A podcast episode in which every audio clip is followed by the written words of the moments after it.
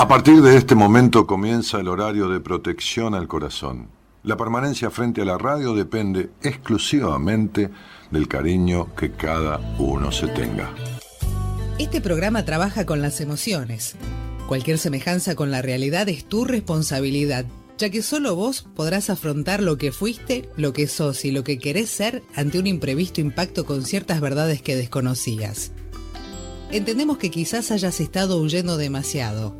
Es hora de dejar de escapar. Gracias por volar con buenas compañías. Con ustedes, Daniel Martínez. Hola, buenas noches, ¿cómo estás?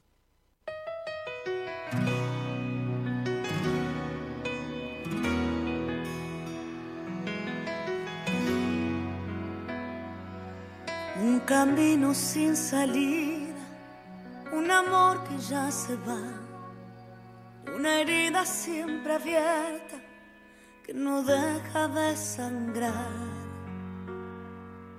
Se cerraron tantas puertas, es difícil continuar y marchita la esperanza, es momento de cambiar. No hay razón para quedarse, nada queda por aquí. Es mejor cambiar el rumbo, ya no quiero vivir así. Llegó la hora de cambiarlo todo, dejar atrás lo que no pudo ser, llenar el alma de ilusiones nuevas, cambiar el aire para después, perder el miedo a lo desconocido, confiar en uno y mantener la fe. Para crecer hay que cambiar de vida, volver a nacer.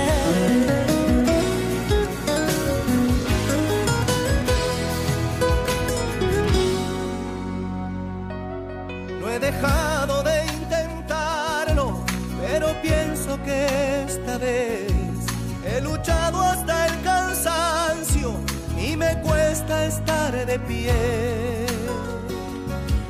El sabor de la derrota dice que hay que mejorar, ver mis sueños derrumbarse. Es momento de cambiar. No hay razón para quedarse, nada queda por aquí. Es mejor cambiar el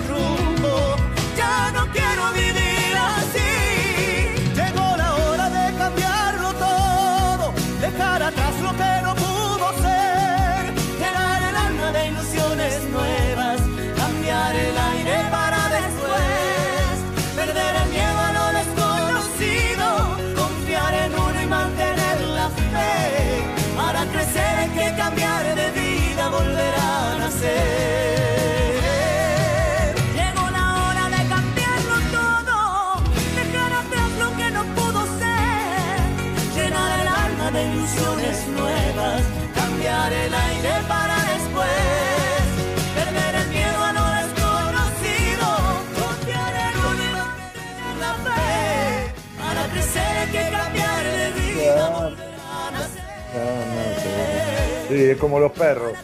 Me- menos mal que no mea el territorio, ¿no? Porque si no, no me falta mear. Viste que las perras son más celosas del hogar que, lo- que los machos, ¿no? Las perras, la hembra este, es más, más marcadora de territorio, más celosa. Pero bueno, sí, sí, las perras, sí, sí, sí, sí. Este, es así. Son, son más celosas, más agarradas, más cuidadoras. Este, Fíjate que para, para, para hacer una cruza hay que llevar al macho a la casa de la hembra. Y no muchas veces lo acepta. Porque basta, dejá joder, dale, basta. Este, eh, y no muchas veces lo, lo acepta. Son, son más este, medidas, más agarradas. Y más celosas, mucho más celosas. Eso no, no, no, no contagia a la especie humana, ¿eh? Cuidado, no estoy diciendo que las mujeres, hablaba de marcar territorio de las perras, pero, pero este, también está bárbaro que una mujer sea una buena perra, ¿no? Así que tiene, tiene lo suyo también eso de, lo perruno. Bueno, vamos a hablar un poco de este posteo, ¿no? Que, que, que hicimos hoy, que seguramente estuvo, estuvo Gaby ahí con, con Elo y con su equipo. Este posteo que dice, vamos a charlar un poquito de, estas cuestiones que vengo viendo, ¿no? Ay, Dios santo, hoy hay días que me pongo loco con las entrevistas, ¿no? Pero, este, loco digo por las cosas que escucho. Eh, el post eh, dice, si querés enfermarte, no expreses tus emociones. Este, llegó la hora de cambiar de vida, dice la canción de La Sole, ¿no? Este, y, de, y, de este, este, chico Jorge. Pero esto se hace terriblemente difícil, ¿no? Eh, cuando uno no, no, toma el camino, no toma la decisión, ¿no? Eh, recién estábamos viendo a esta piba, la cantante española, em, que estuvo en los Grammy. ¿Cómo se llama? Este, esta piba que están. ¿Cómo? Ah, Rosalía, sí, sí, sí. Este, entonces, Gabriela me mostraba cuando empezó Rosalía, allá en el, en el 2006, 2002, 2008, en algún concurso en que se presentó, era un desastre. Entre comillas, comparado a lo que es ahora, era un desastre cantando. Es más, yo la escuché cantar, y bueno, yo no canto, pero bueno, estudié música mucho tiempo, entonces tengo oído para escuchar, este, eh, y la escuché, y apenas empecé a escuchar, está desafinando. Y lo mismo le dijo un jurado, ¿no? En un concurso del año 2002 o 2006 este, tenía su carácter, ¿no? Entonces un jurado le, un jurado dijo, eh, ¿por qué no cantás algo ahora, pero algo que te salga como de las tripas, algo, cantá de verdad, soltate y decía algo ahora, ¿no? Pero ya a capela, sin música, sin nada, ¿no? Y empezó a cantar un tema en inglés y, y brotó, y los jurados le dijeron, te falta más todavía. Y de aquella Rosalía a esta Rosalía, que igual no me deslumbra, no me mata, este, la afinación, la creatividad, la composición de la voz. ¿Por qué? Y porque la tipa habrá, habrá hecho lo que hay que hacer.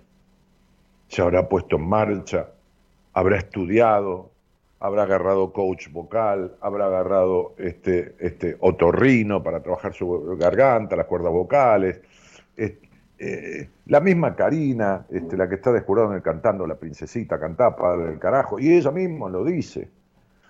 Pero hoy es otra cosa, yo la escuché cantar en el Colón, este, y es otra cosa lo que canta, no importa si te gusta o no te gusta, hay que reconocer que afina, que tiene potencia en la voz, que esto, que lo otro, y cantaba para el carajo, y ella misma lo dijo la otra vez. Ahora, ¿de dónde viene esto? ¿De la nada? No, viene del mérito, ¿no? viene del mérito, no, no hablemos del presidente que dice que no cree en el mérito, las pelotudeces que dicen los presidentes de este país, presidente, presidenta, presidente, todo, todo. Es, lo mismo, ¿no? Desde Méndez, por no decir Menem, que trae mala suerte, que dijo que en dos horas vamos a llegar a la estratosfera y leía a, a Sócrates, que nunca en la puta vida escribió un libro, este, este, hasta un montón de, boludeces en, en las 104 promesas de la campaña de Alfonsín. Yo estuve en el acto en la 9 de julio. Estuve en el acto del peronismo también, del 83, con mis amigos. Fuimos a los dos actos políticos, porque volvía la democracia, y, vi quemar el cajón este, con la bandera radical a Armenio Iglesias. Este, no, no, no, no un tipo por lo morocho, ¿eh? No, sino de mentalidad un negro de mierda. Se puede tener el cutis más blanco que yo y ser un negro de mierda. Un negro de mente, como era ese, ¿no? Entonces, este, digo, el mérito, el mérito, la aristocracia, pero no la aristocracia de lo que se dice ahora la clase pudiente, la aristocracia de los aristos, de los aristócratas, de los griegos, que, que ameritaban a, a los que sabían, eh, Pitágoras quitó de la verba el, término este, sabio, porque dijo, ¿qué sabio? Nadie puede ser sabio, dijo Pitágoras. Sabio es el que sabe todo, solo Dios lo sabe todo, solo los dioses. Pero sí se puede tener amor a la sabiduría. Y el amor a la sabiduría tiene que ver con el desarrollo del, del ser de uno. Construía una frase yo el otro día que decía más o menos algo así, hay en este universo un sistema, sistemas planetarios infinitos y hay, hay en los mundos animal, vegetal y mineral infinidad de cosas, pero una sola cosa de esas puede ser realmente cambiada, realmente transformada por vos, que sos vos mismo, nada más es lo único que podés transformar. Entonces el post de hoy dice, si querés enfermarte, no expreses tus emociones. nos han inculcado e impuesto tanto la armadura por encima de nuestras emociones, que se asocia la fuerza de un guerrero con la invulnerabilidad. Y así vamos por la vida, creyéndonos, creyéndonos eh, sabios. Ahí está. En función al número de corazas que construimos frente a cualquier situación. Nos creemos los o las más fuertes. Nos gastamos incluso de eso. Nos acostumbramos o nos acostumbraron a creer que no está bueno llorar frente a alguien, que es símbolo de debilidad. Lo que no se sabe es que mientras más lo practicas, llega un momento en el que incluso ya ni estando solo podrás hacerlo. Está tan trabado el decir, contaba yo el otro día, un tartamudo, que una de las cosas que más le cuesta a un tartamudo es el llorar. Y la tartamudez es plenamente emocional. Yo conté esa anécdota y están de testigos todos los terapeutas de mi equipo y los que vinieron a aquel seminario. Vino un muchacho de 43 años que salió del seminario sin tartamudear. Y tartamudeaba desde los 8 o 9 años, desde que la madre lo golpeaba, lo encerraba, le ponía una tranca en la puerta, lo dejaba en bolas en el patio, desnudo, con el frío, después de cagarlo a palos. Tenía trabado tanto odio, tanto resentimiento, pero sobre todo tanto enojo en ese pecho Y haciendo un ejercicio en el seminario, él sin pensarlo, después de que habíamos trabajado en un ejercicio, en una dramatización, su, cuestión, yo lo enfrenté y lo confronté con él mismo en un ejercicio, me puse de pie, lo hice parar, no voy a contar por menores, pero eh, no por menores porque haya menores, sino por menores, cosas, detalles, digo. este, al otro día en un ejercicio en que una chica que estaba sentada allá frente a él, porque estábamos todos sentados en un salón, alrededor, en el piso, sentados todos, en ese momento trabajamos con más gente, eran como, como 40. Cuando le tocó o quiso decir algo él, dijo, me rompe las pelotas, fíjate vos el tipo que dice, me rompe las pelotas escuchando a ella decir lo que se le da la gana decir. Lo dijo todo de corrido y ni se dio cuenta que en ese momento dejó de tartamudear para siempre.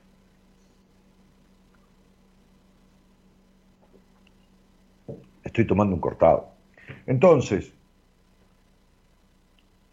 decía yo que nos acostumbraron a que muchas cosas son debilidades y en realidad son fortalezas el poder expresar los sentimientos, el poder decir lo que uno. Lo que no se sabe es que mientras más lo practicas, llega un momento en que eh, el que incluso ya ni estando solo podés hacerlo. Ya ni se anima uno a pensar en contra de lo que le fue inculcado. También se cree que hablar de nuestros sentimientos puede dejarnos expuestos, vulnerables. ¿Cuánta gente analizo yo que vive razonando todo y desconfiando todo de los demás por el miedo a la traición de los otros y entonces se cierran con 40 candados sin darse cuenta que es la peor de las traiciones, que es la traición uno mismo?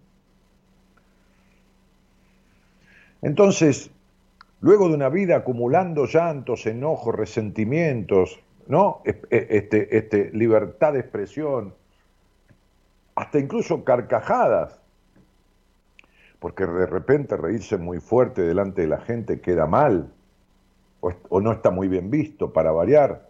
Así que nadie se arriesga a tal acto de papelón o vergüenza, entre comillas. Es como si esto no fuera de los guerreros.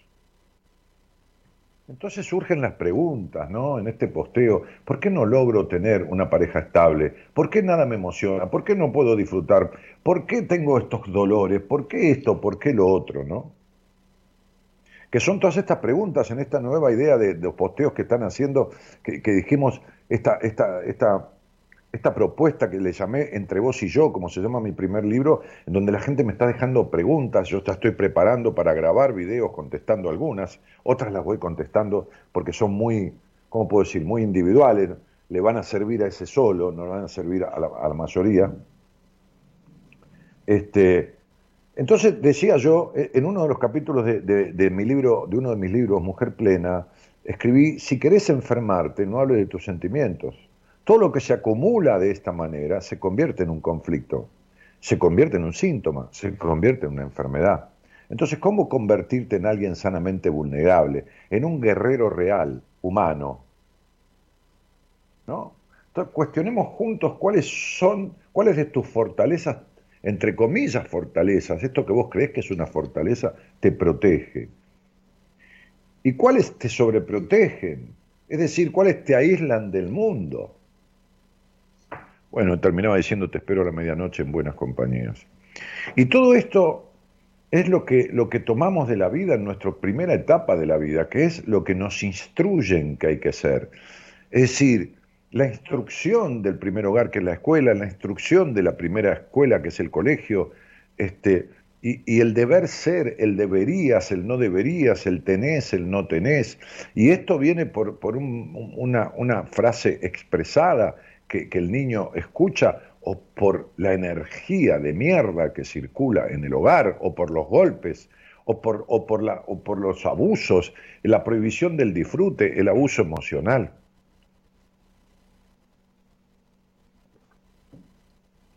Hoy daba una, una, de las dos entrevistas que di hoy en el día de, primera vez y escuchaba algo que me, que me, hacía reflexionar sobre un video sobre el tema de la universidad ¿no? y del colegio, de, la instrucción. La instrucción que viene siendo información que sirve pero no alcanza para una mierda. Eh, le pedí a Gerardo si tenía ese video en punta de este pibe que me encantó, como lo dice, y, para los que están mirando o para los que no están mirando, escuchando por otros, por, otros este, dispositivos o sistemas o lo que fuera, este, no, no a través del Facebook, no con imagen, igual está el sonido, este, así que ponelo, ponelo en, punta, Gerardo. Creo que estaba, está en español, está en castellano. Así que los que no están en Facebook lo van a entender igual.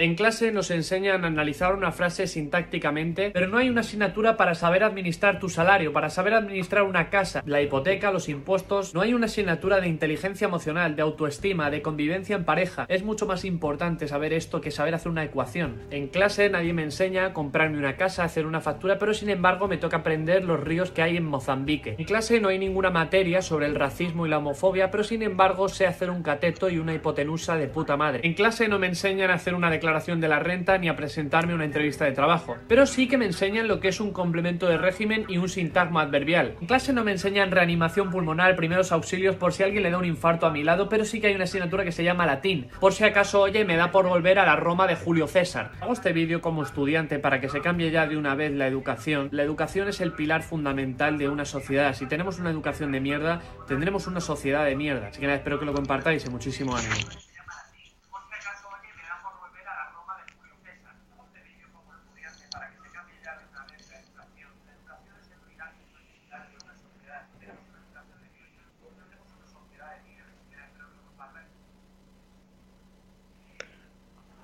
Bueno, me encantó.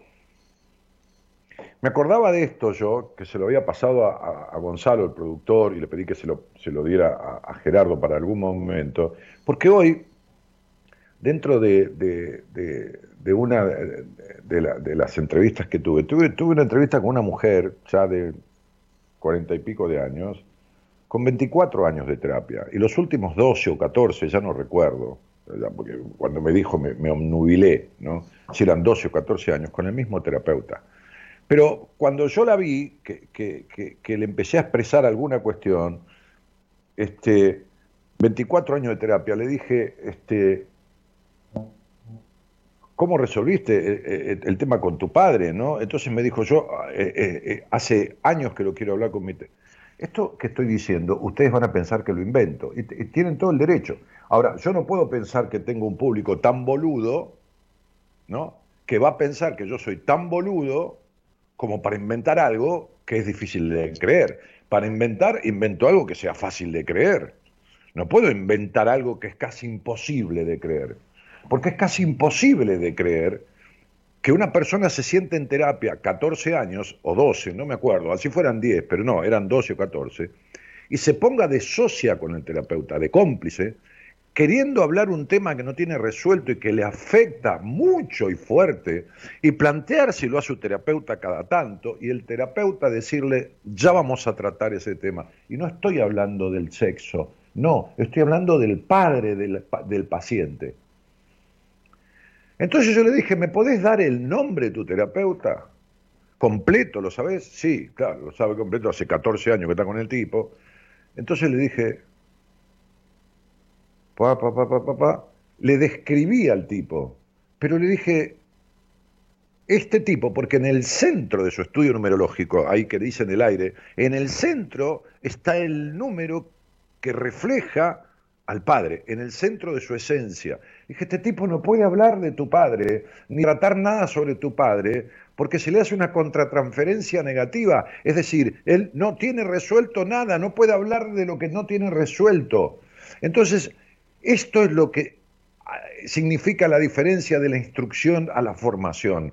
Entonces, fíjense este pibe que decía, me enseñan el cuadrado de la, hipotenusa, justamente Pitágoras, pero no me enseñan tal cosa, me enseñan latín, pero no me enseñan a, a comprar una casa, esto, lo otro. No forman para la vida en las escuelas y en las universidades, no forman para la vida.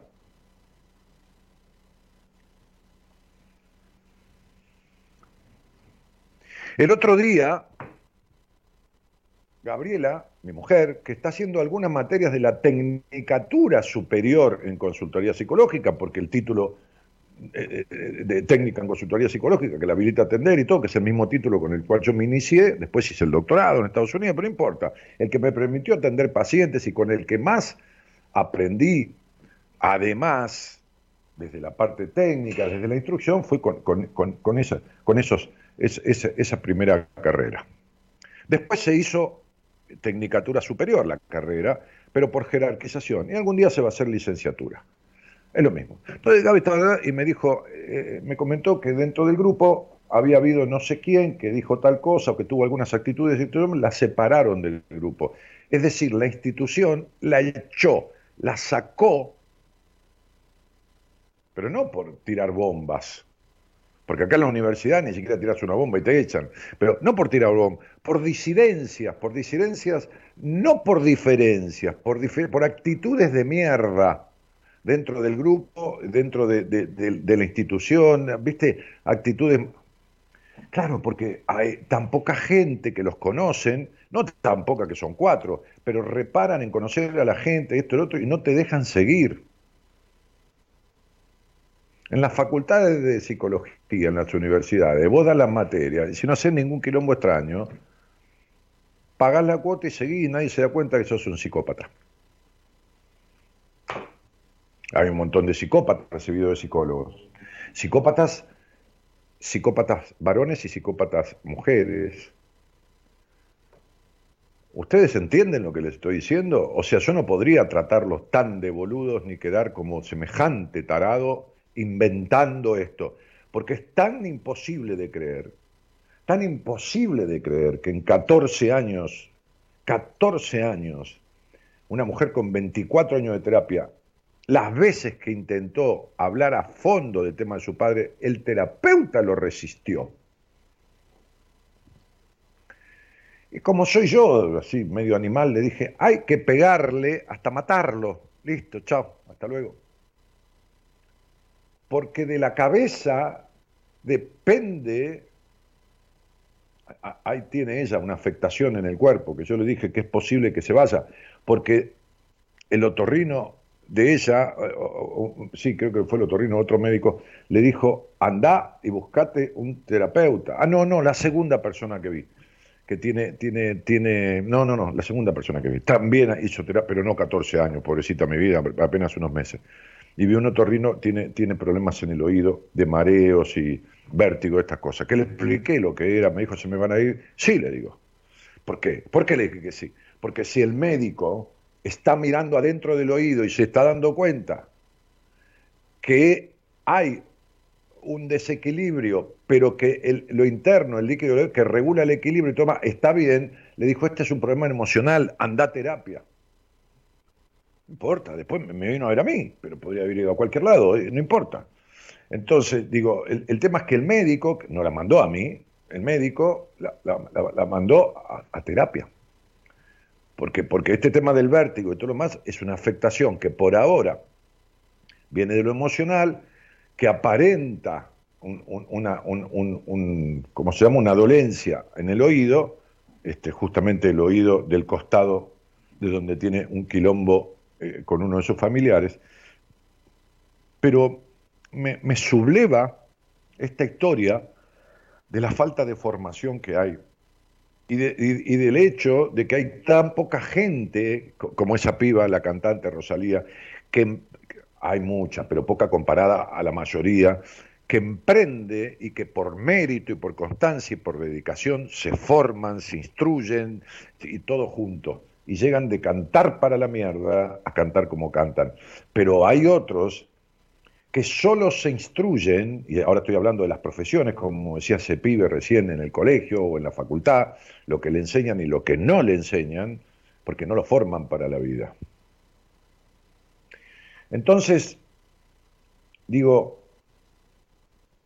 todas estas frases y estas cosas que yo leía en ese posteo, todo lo que te tragas, la gente lo que me pregunta, ¿no? Claro, no se animan a salir al aire, por ahí tampoco a pedir una entrevista, pero ¿por qué limpio todo el día? ¿Por qué esto? ¿Por qué lo otro? Y me dejan una fecha y yo se los explico en, en dos palabras, porque imagínense que... Y algunas de las preguntas las voy a utilizar para grabar respuestas en el Instagram, respuestas que sirvan para para todos. Pero después hay preguntas que parecen una estupidez, tipo, ¿por qué limpio todo el día y no puedo dejar de limpiar? Y no son una estupidez. Y están ligadas con cosas muy profundas, ¿no? Como hoy atendí a una piba bulímica. Entonces, digo, están ligadas con cosas muy profundas, ¿no es? Ah, bueno, tratar de comer poquito. Esos son pelotudeces que no le arreglan para nada el, el eh, la causa emocional de la distorsión física y vincular que, proviene de alguien que tiene un trastorno alimenticio. Porque nada, eh, eh, no es porque esté gorda ni esté flaca, por, porque esos trastornos alimenticios disparan, claro, ¿cómo explicárselos? ¿no? Este, este, disparan hacia el estado emocional interno, hacia la exclusión, hacia el aislamiento, hacia, hacia una fobia social y hacia, hacia problemas con la vincularidad de pareja, con un montón de cosas. O sea, empieza a disociarse de la manada, se empieza a disociar. Pero bueno, tenés que enganchar un médico que te diga, mira, sentate con alguien aparte de conmigo, o no sé, no importa, un nutricionista, porque es un trabajo interdisciplinario, que le diga, anda a poner esa cabeza arriba en las manos de alguien. Estas emociones tragadas, e, este, estos deseos reprimidos, enferman todo estos abusos de la infancia no tramitados, los abusos, abusos emocionales, físicos, golpes sexuales, en lo físico, emocionales, en, la castración, todo eso no, no, no, tiene que ver con un adiestramiento negativo.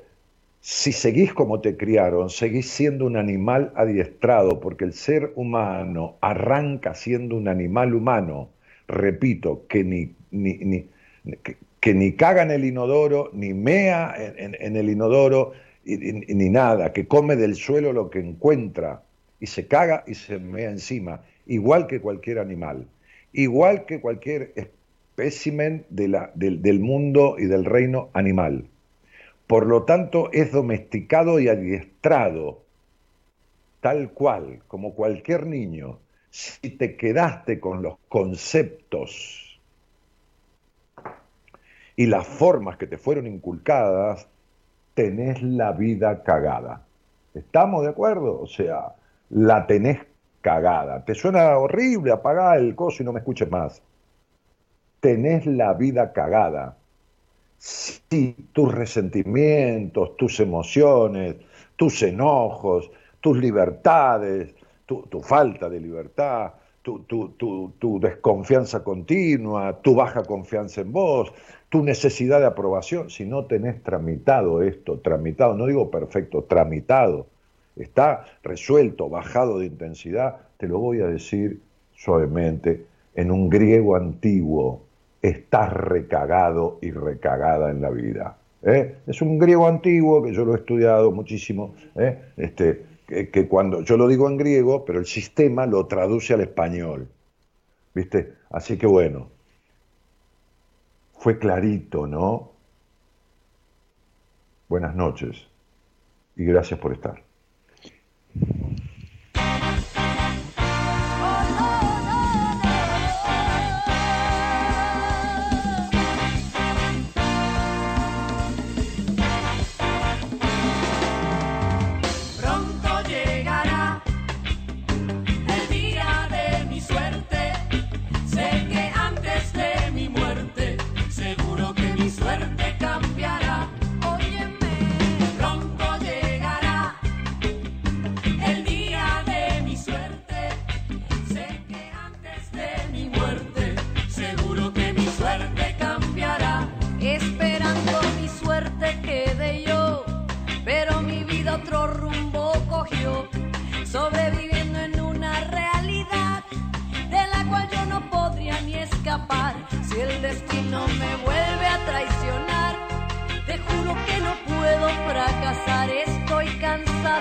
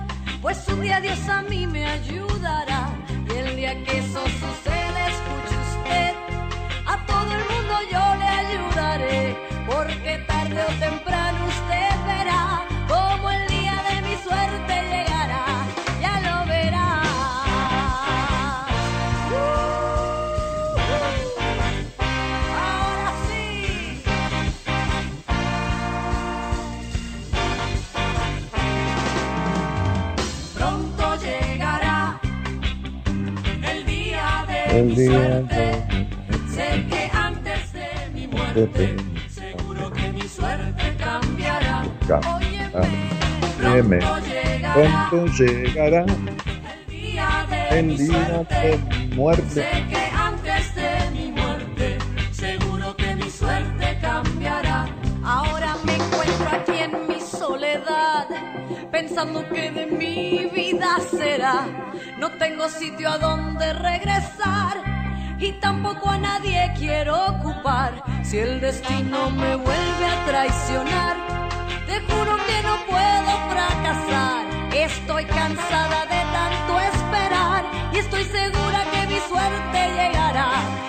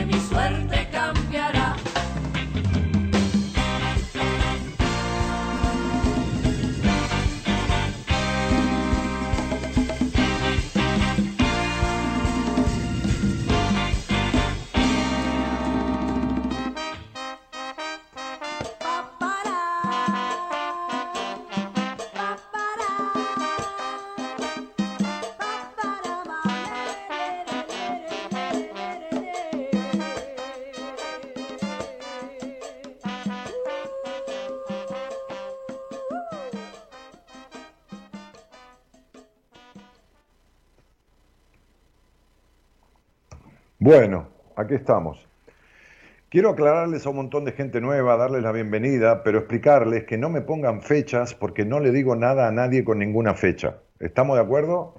Entonces, nada a nadie con ninguna fecha. No digo nada a nadie. Yo utilizo la fecha y el nombre solo para las personas que salen al aire hablando conmigo o para las personas que atiendo en privado.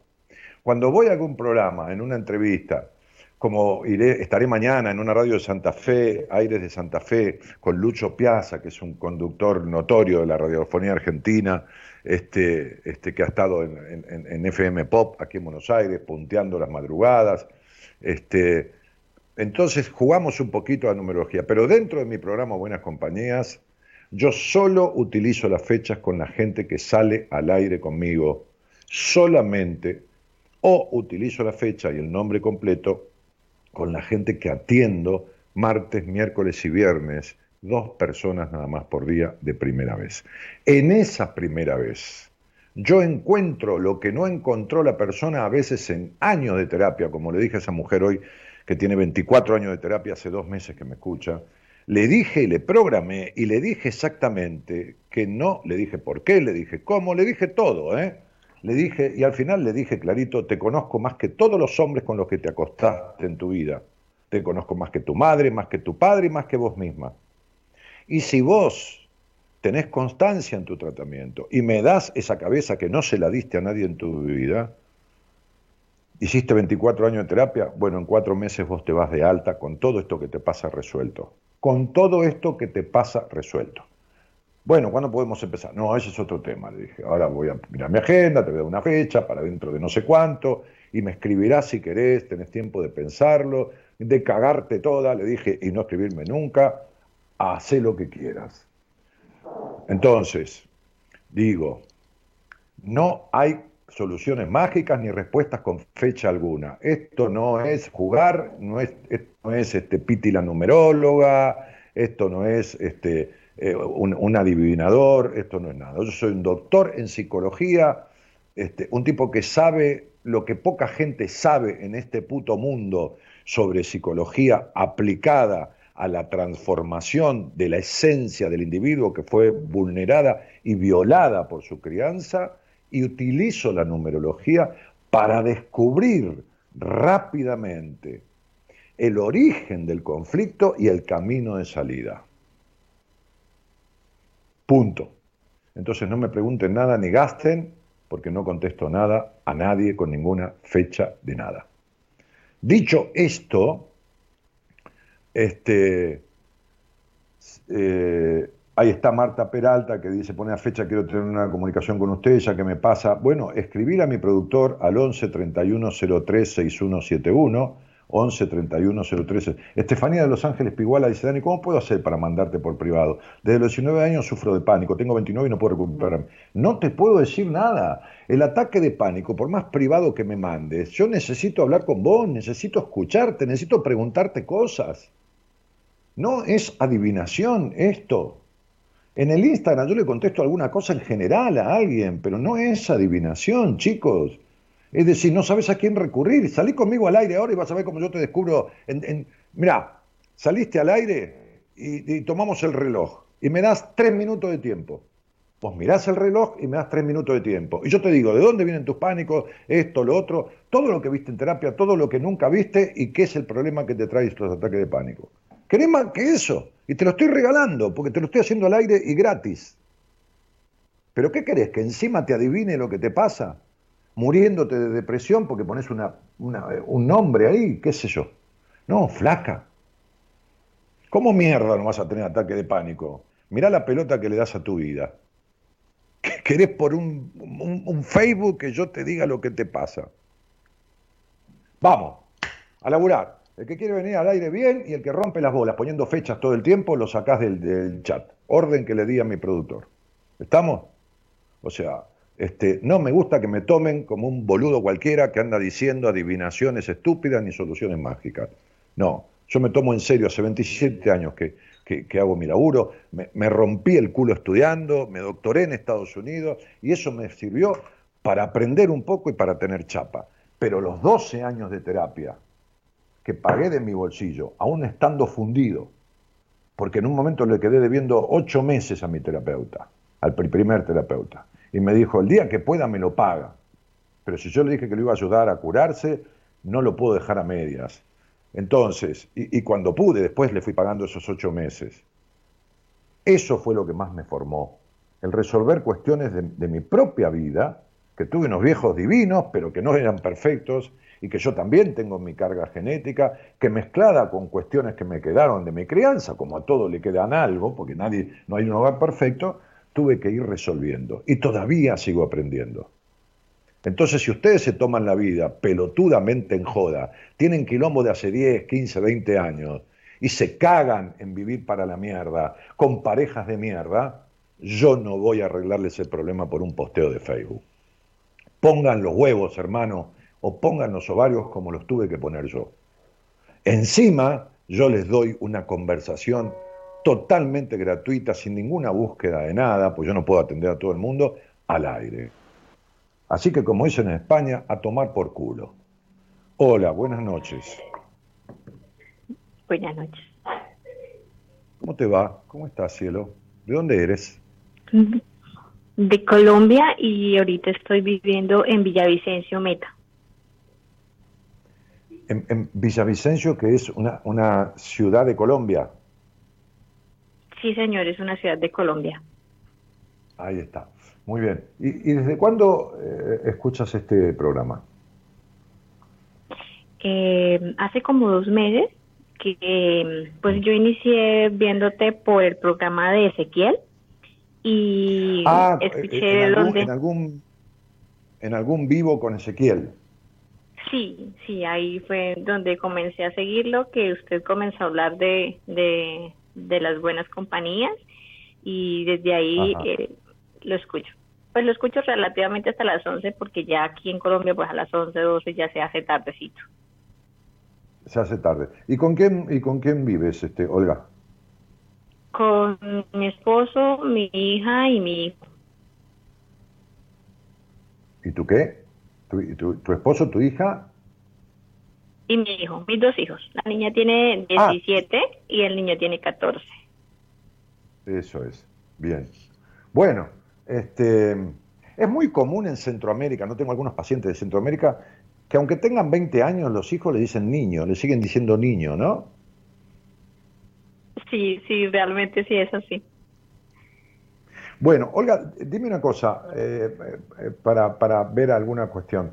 Eh, es muy común también en, Centroamérica, Colombia, en algunos lugares, la mayoría de las personas tienen dos apellidos. ¿Tú tienes uno solo? No hace falta que me lo digas, pero ¿es uno solo? No, no, yo tengo dos, Jiménez Castro. Ah, pero el nombre es uno solo entonces. Sí, sí, sí, solo Olga. Bueno, perfecto.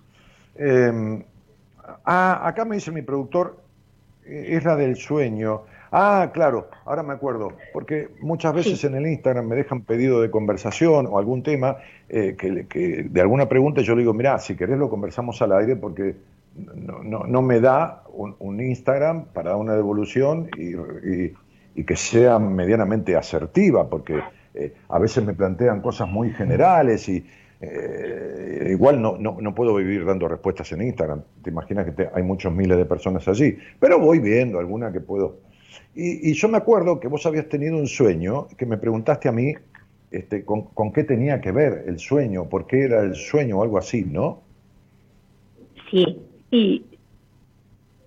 Sí, era, era un sueño natural, como es un sueño muy común, tener sueños eróticos, este, sueños eróticos, sueños eróticos con composición sexual y qué sé yo, pero la particularidad, yo me di cuenta que, que eras de otro país, por la forma de escribir, la forma del lenguaje, la entonces cuando es gente de otro país y sobre todo es Centroamérica, no puede hacer mucho tiempo que me escucha, porque generalmente es, gente que viene a partir de los live de Instagram que yo hago con Ezequiel. Entonces por ahí son personas de dos, tres, cuatro meses. Entonces me llamó mucho la atención que tuvieras ese sueño conmigo, porque el sueño erótico era conmigo.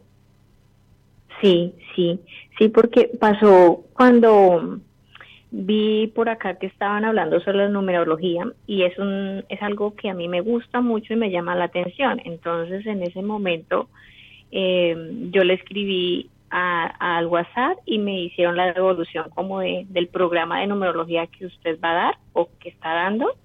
Entonces me quedé dormida escuchando como la introducción del tema y ahí fue cuando comencé a tener ese sueño. Entonces de una vez le escribí y le dije que, que había tenido ese sueño. Entonces usted me dijo, ok, eso no es exactamente lo que, lo que parece ser, sino que tiene otra connotación.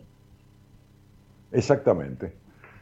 Bueno, vamos a ver un poquito de esto, ¿no? Porque uno, este, este, el, inconsciente es complejo, e interpretar un sueño es muy simple cuando uno es terapeuta del paciente y ya le conoce un poco la vida y entonces eh, eh, el sueño se cae de maduro, ¿no? Es como, es como un mensaje que el inconsciente le manda al terapeuta. Pero en este caso yo me voy a ayudar un poco con la numerología para conocer algunas facetas tuyas, sin que hace falta que, vos me las expliques, este, y te voy a hacer alguna pregunta y después voy a tratar de darte una devolución este, simbólica, o sea, mejor dicho, una devolución, eh, ¿cómo se llama?, interpretativa del simbolismo que ese sueño tiene. ¿Me explico? Ok, perfecto. Sí.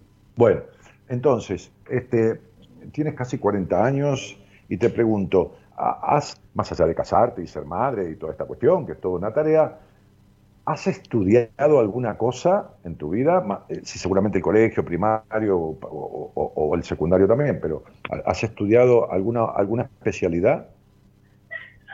Sí, yo soy esteticista, inicié siendo estética como una técnica y después hice la profesional en salud ocupacional, pero realmente mi sueño era ser psicóloga.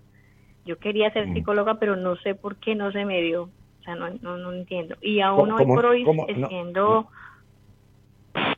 ¿Perdón? Ah, hola, hola, hola. Olga, no se te da ser psicólogo. Tienes que ir a estudiar psicología. No es que se da. Dicen, no entiendo por qué no se me dio. No sé, o sea, yo iba a, a, las universidades y hacían ese, ese como ese, como un checklist que le hacen para ver si usted es apto para ser psicólogo y siempre me decían que no. Olvídate, por supuesto que sí.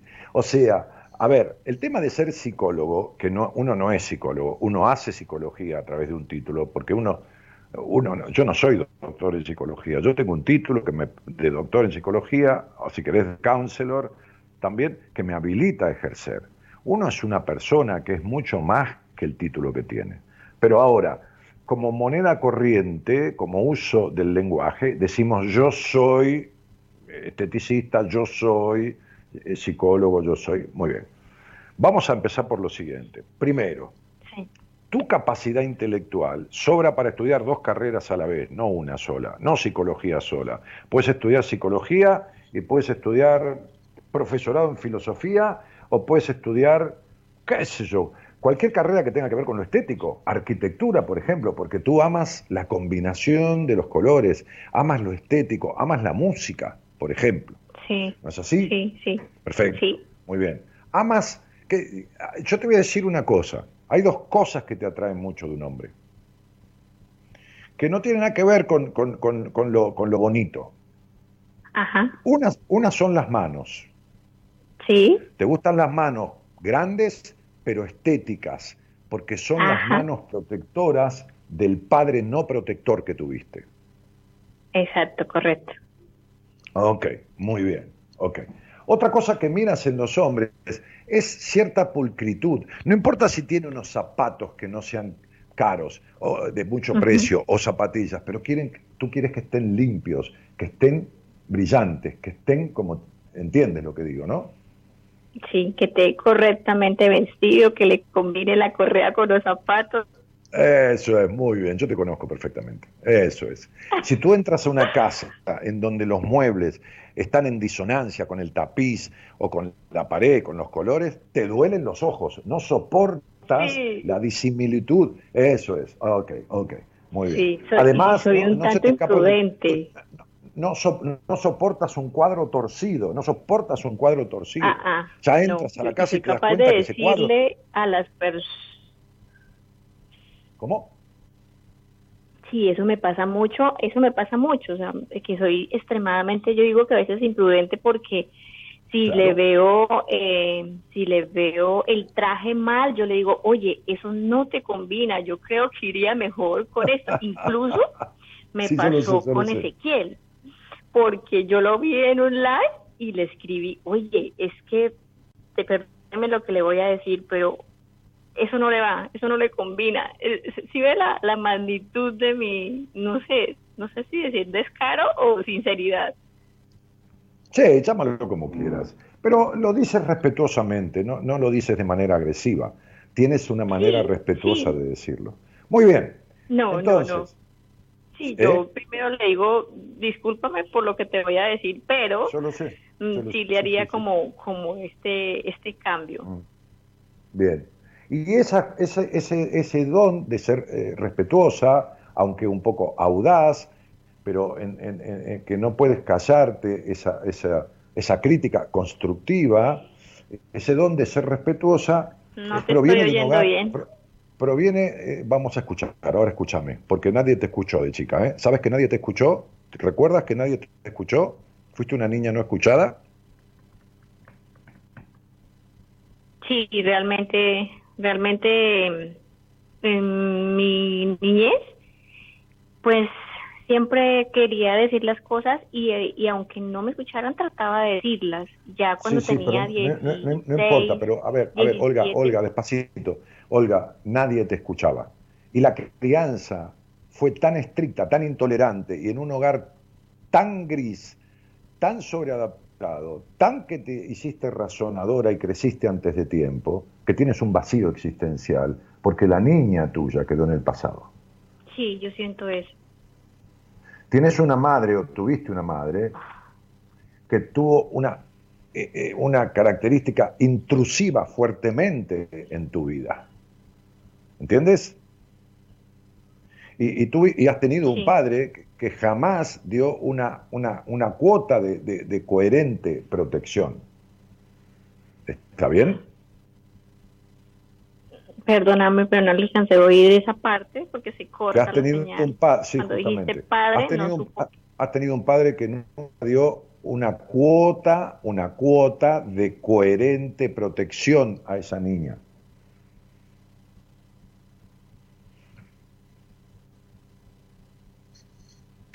¿Se le cortó el teléfono, chicos? Sí, sí, sí, se corta, se entrecorta la señal, pero ahí ya te volví a oír.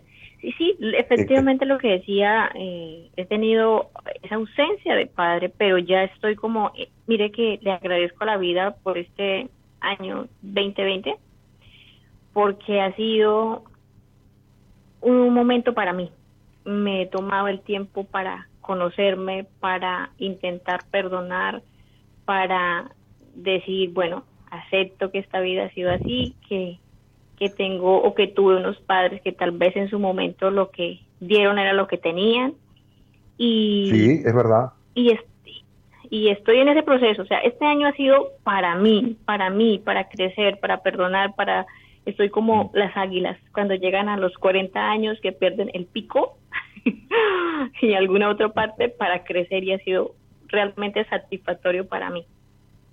Bueno, muy bien. Es importante tratar de perdonar, como, como dijiste, este, pero más importante es lograrlo. Ahora bien, desde la adulta que eres, desde la adulta que eres, intelectualmente estás aceptando las dificultades que tuviste con tus padres, como todo el mundo las tuvo, dificultades o carencias, algunos más, otras son terribles, este, de algunas personas, pero bueno, este, carencias y dificultades al fin. El problema es el daño que se le hizo a la niña, a tu niña.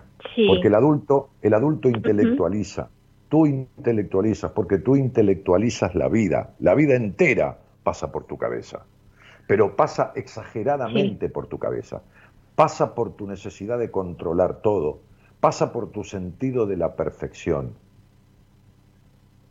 que es, en cierta manera, que es en cierta manera la causa de tus frustraciones.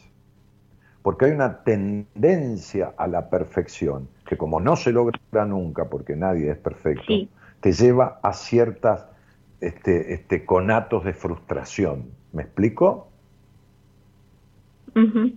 Sí, sí, así es. Muy bien. Entonces, esto no se arregla intelectualmente, se arregla a través del intelecto para modificar lo emocional y lo que quedó pendiente, no en ti, Olga, sino en el pasado. Entonces has tenido una madre, un, hogar intolerante, gris, castrador, con un padre que jamás dio protección. Muy bien. Bueno, lo que yo hago en la radio, que no es una cosa que tenga que ver con ningún descubrimiento, sino que, pocas veces lo explico o lo digo, lo que hago en la radio, lo que hago en, la vida como terapeuta es sustituir un rol. Porque tanto soy tan duro en la radio como también soy protector y cálido. ¿Y quién es duro cuando tiene que ser duro? ¿Y quién es cálido cuando tiene que ser cálido? ¿Quién es eso en la vida de una niña? ¿Un qué? Un padre, ¿no es así? Sí, sí. Muy bien, muy bien. Entonces, cuando tú me escuchaste, yo estoy mirando tu numerología, tienes dos números que se cruzan empáticamente fuerte con los míos. Cuando yo hablo de empatía, no estoy hablando de simpatía. No es que yo te gusto como, como si fuera para Pete. No, no, no. Es un encuentro energético de atracción, pero eh, eh, entiendes a qué me estoy refiriendo. A ver, es importante que entiendas esto. Es decir, cuando uno hace, cuando yo leo la, estructura numerológica de alguien, entiendo la empatía, la afinidad. Cuando tú me escuchaste por primera vez, inexplicablemente encontraste una afinidad conmigo, pero no una afinidad con el hombre, sino con la persona, con el ser humano. ¿Me explico? Sí, sí. Bien. Sí, me pareció un señor extraordinario. eh, Está muy bien. Dije, Dios mío, cuánta, cuánta sabiduría hay en esta persona, cuánta coherencia hay en lo que dice y en lo que hace. Te lo agradezco, pero eso te pasa a ti. A otra persona escucha y dice quién es este estúpido, qué se cree que es, que nada. Esa es tu empatía conmigo. Entonces, como tú no tuviste un padre que tuviera una personalidad suficiente, te imaginas si yo hubiera sido tu padre lo que le hubiera dicho a tu madre, la forma en que hubiera sido criada, lo que te hubiera sentado a conversar contigo y a explicarte sobre la vida, y seguramente te hubiera dejado algún faltante, porque e, e, es lógico y es humano. Entonces, este sueño, este sueño erótico conmigo, que viene después de verme en, un, estudio de numerología, eh, en un video que te mandaron, que es la primera clase del curso de numerología, que es gratuita, eh, para difundirlo, para que la gente no vaya a comprar el curso eh, si, no, si no le gusta. Entonces, cuando ve la primera clase, se puede dar cuenta de qué se trata, si le gusta, y, no tiene que andar comprando algo y después arrepentirse. Entonces, al verme, al verme paternal, al verme volcando conocimiento sin ningún egoísmo, al ver esa función paterna que se llama en psicología, te hizo de tu inconsciente fantasear con una relación sexual conmigo. Que soy un hombre que está lejísimo y que tiene para vos, desde lo consciente, toda la definición del hombre imposible. No imposible porque yo sea nadie, no, imposible porque, porque no nos conocemos, porque estás casada, porque yo estoy casado, porque estoy bárbaro con mi mujer. El hombre imposible sería eso, ¿se entiende? O sea, se entiende, ¿no? La definición de hombre imposible, pero no por famoso ni por nada, ¿eh? Te estoy hablando por las circunstancias, ¿me explico, Olga? Sí, claro, y, es algo bueno, espera, espera, que tengo que agregar, por ejemplo. Espera, espera. Ahora la pregunta es, ¿quién verdaderamente es el único hombre imposible para tener sexo en la vida? Porque yo puedo ser poco probable, pero imposible no porque te hice una trampa, la pregunta tiene una trampa. ¿Quién es el único hombre imposible de tener sexo en la vida? El único. ¿Cuál es el hombre imposible para tener sexo en la ¿Cuál vida? es el único hombre imposible para tener sexo en la vida? Todos son poco probables. Mañana va Brad Pitt a firmar una película en Colombia y va a tu pueblo y te, conoce y te ofrece tener sexo. Es, es poco probable, pero puede suceder. Puede suceder.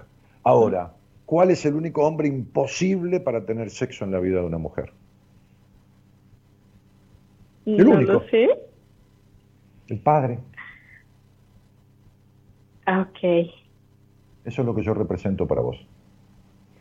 Entonces, el inconsciente te está diciendo lo siguiente. Nunca saliste de tu infancia y tus enojos con tu padre son más fuertes que todas las excitaciones sexuales que has tenido con los hombres, porque tú tienes una sexualidad que todavía es reprimida, que todavía es limitada. Entonces, tu energía, la energía que provee a tu mente, a tu cuerpo, para tus tareas, para tu esto, para tu libido, para tu genitalidad, todavía se está gastando en enojos con el pasado que nunca superaste.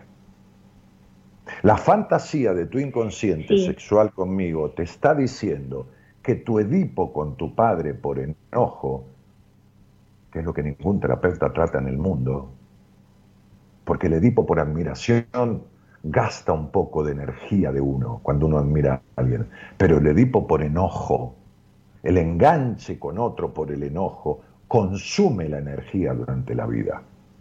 Entonces, como les digo a algunas pacientes o algún consultante, tú eres como un auto que le llenas el tanque y piensas que con ese tanque lleno de nafta vas a llegar hasta una ciudad a 500 kilómetros y en la mitad de camino se queda sin nafta porque tienes una pinchadura en el tanque. Está roto y pierde combustible.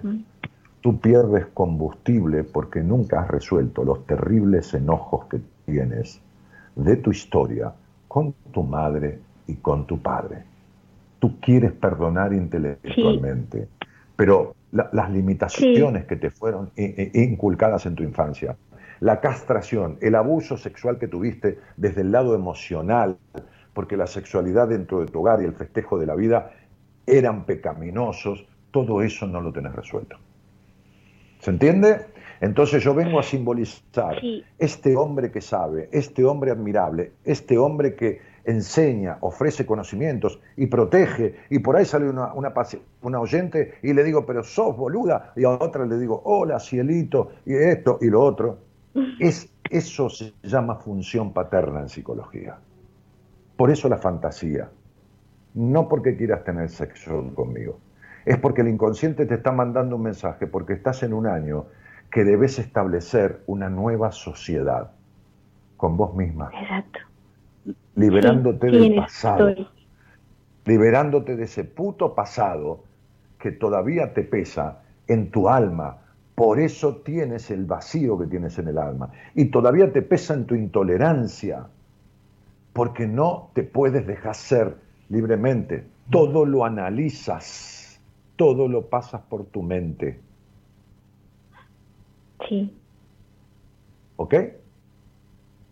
Sí, Entonces sí, el sueño, sí, el sueño sexual, el sueño sexual conmigo es un sueño que pide, tu inconsciente te dice, hay que reparar, hay que reparar el daño establecido en tu infancia a esa niña por la falta de función paterna. ¿Entiendes?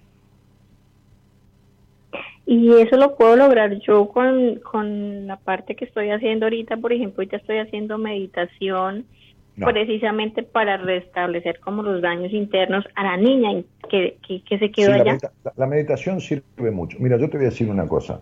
Cuando puedas ser libre, cuando puedas sentir algo y expresarlo en libertad, sin analizarlo 40 veces, cuando sexualizar en paz, sin prejuicios, sin la culpa y la suciedad en el sexo, cuando puedas dejar de querer que los demás sean como vos querés que sean, cuando termines con tu necesidad de aprobación queriendo ser perfecta, entonces estarás libre de todo esto. Mientras tanto, la meditación sirve para meditar, no sirve para resolver conflictos de tu historia con tu padre, no sirve para resolver tu sexualidad.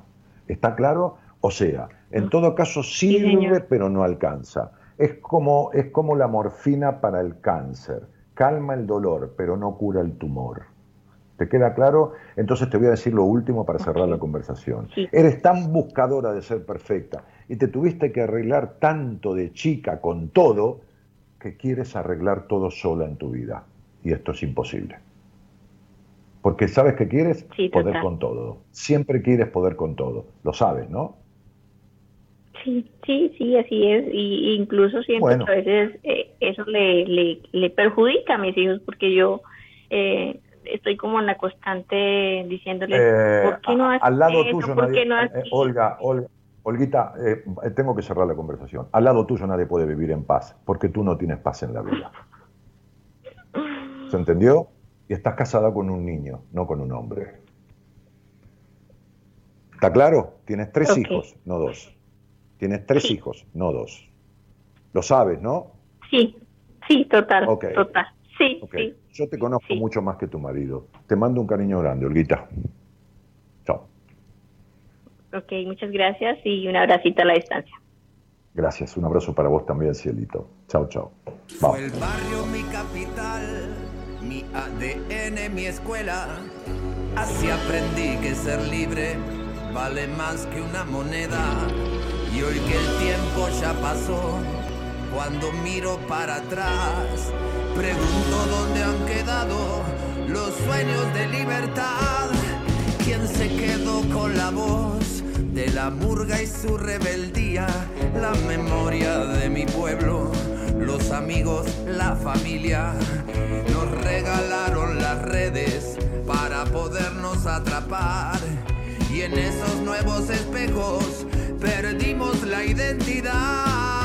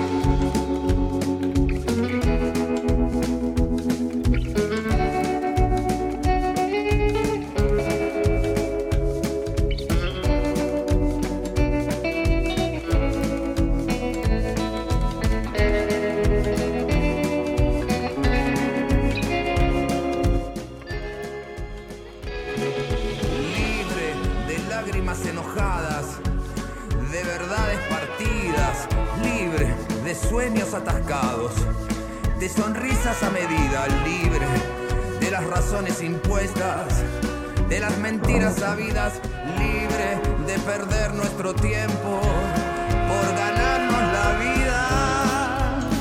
Quiero poder abrazarte.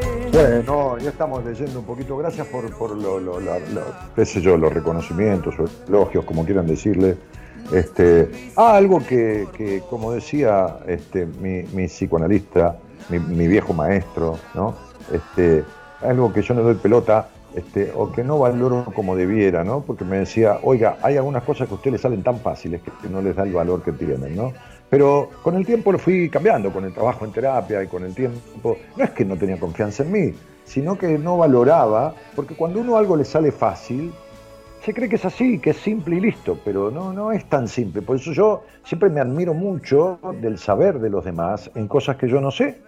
¿no? Y muchas veces trabajo en terapia para que el otro valorice lo que sabe. No importa, ¿eh? no tiene por qué ser ingeniero de la NASA. ¿eh?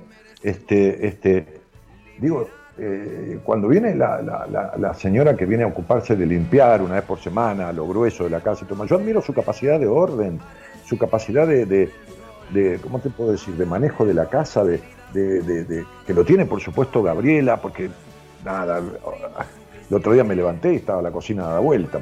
Hay estantes nuevos ahí con frascos, con comida, y hay el televisor del otro lado, la heladera de este lado, dio vuelta a la casa, todo acá entero, pero, pero digo, y me admira eso, porque yo no tengo esa capacidad de ordenar, ni tengo esa capacidad de, ¿no? Este, sí soy un tipo pulcro, sí soy un tipo que en la cocina cocino y, preparo comidas y las presento, pero en otras cosas soy un desastre.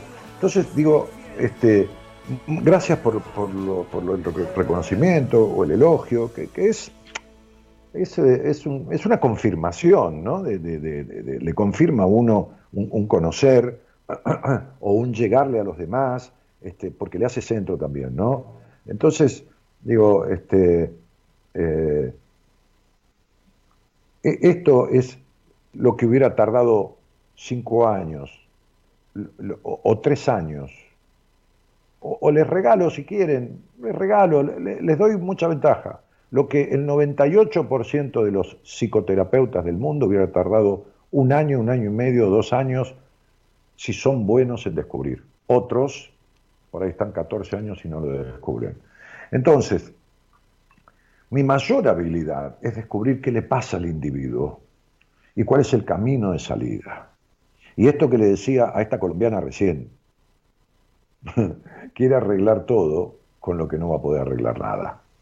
Entonces alguien recién preguntaba, ¿y cómo lo arregla? Y se tiene que sentar con alguien que se dedica a eso. Ella no es psicoterapeuta, tiene conflictos, traumas de su infancia, este, eh, miradas sucias sobre cosas que son limpias, eh, eh, entonces, este, uno no puede resolver cosas. Como digo siempre, si uno no puede ni arreglarse la heladera, ¿cómo carajo quiere arreglarse la cabeza? Una heladera de mierda vale 20, 30, 40, 50 mil pesos. ¿Cuánto vale la cabeza que no tiene repuesto? No hay precio que la pague. Entonces, ¿qué quieren arreglar el problema de la cabeza solo? Eso es mentirse, es traicionarse, es no querer arreglar nada. Hola, buenas noches. Hola. Hola. ¿Qué tal? ¿Cómo estás? Eh, sí, acá andamos, más o menos. Bueno, eh, andamos más o menos, pero andamos, Estefanía, ¿no? Estefanía te llamas, ¿no? Sí, Estefanía. Estefanía con E inicial, ¿no? Estefanía, sí. Sí, este, andamos, pero andamos, pero andamos, más o menos, pero andamos. ¿Por qué lado del mundo andás? Y le cuento en breve, más o menos. Sí, pero espera, no, no, no, no me trates de usted, pero decime en qué lado del mundo andás, en qué lado del mundo vivís. Eh, Tucumán. ¿En, el interior de Tucumán. Ah, en el interior de Tucumán. Muy bien. ¿Y, naciste allí? Sí, nací acá. Ok. ¿Y cuánto hace que escuchás este programa o que sabés algo de mí o me conocés, qué sé yo?